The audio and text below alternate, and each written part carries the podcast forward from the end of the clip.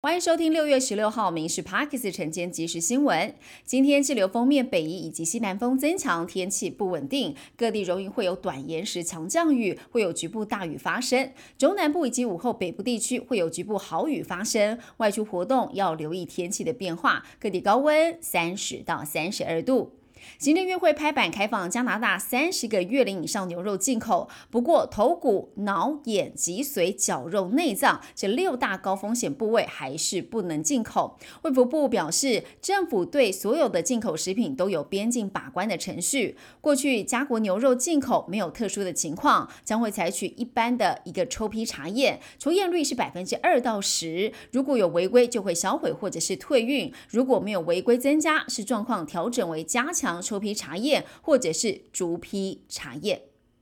新北幼童喂药案持续，就读这个幼儿园同体系的幼儿家长，在事件爆发之后，带小孩去验尿，验出了微量助眠管制药物苯二氮平类，主要用在镇静安眠，副作用有嗜睡、恶心、呕吐，甚至是记忆力障碍。而目前残毒来源不明。尽管新北市长侯友谊脸书解释，检测结果判定为阴性，不要以讹传讹，但是医师家长也是认为，一般状况之下，应该要零检出才。对。迷途风暴从政治界延烧到演艺圈，艺人许杰辉接连被女星指控在指导舞台剧《台湾舞娘》时涉嫌性骚除了艺人黄云星之外，包括了中信兄弟啦啦队成员短金，他也控诉。对于越来越多人出面发声，许杰辉他脸书 po 文表示，即日起退出演艺事业，停止所有公开活动，目前拍摄的戏剧恐怕面临换角。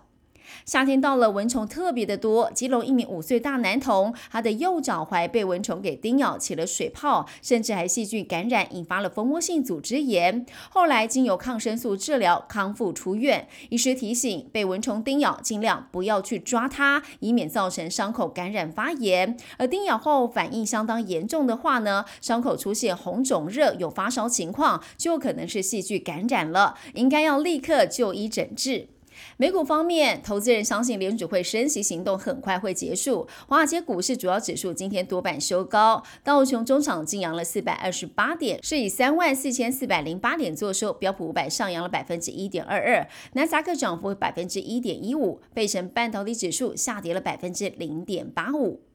美国联准会宣布利率动涨之后，央行宣布暂缓升息，大幅下修今年经济成长预估值到百分之一点七二，宣告保二无望。央行持续祭出了第五波的房市管制，锁定特定地区个人第二户的购物贷款，限制最高成数上限为七成，今天起正式来实施。而适用地区涵盖了台北市、新北市、桃园、台中市、台南市、高雄市等六都，还有新竹县市。义务役制度将会恢复为一年制，国防部现在抛出了三加一方案，希望在三年之内完成大学学业，而且以一年时间来服役，减少学生晚出社会的负担。而教育部研议让各大学提供弹性休业模式，计划是以人头补助大专院校，没有一位专案服役学生就补助公立大学是六万块钱，私立大学是十二万元。而这项办法首批适用对象是今年九月中旬进入大学就读者，也就是今年。的心声。以上新闻由民事新闻部制作，感谢您收听。更多新闻内容锁定上五点半《民事 Parkes 晚间即时新闻》。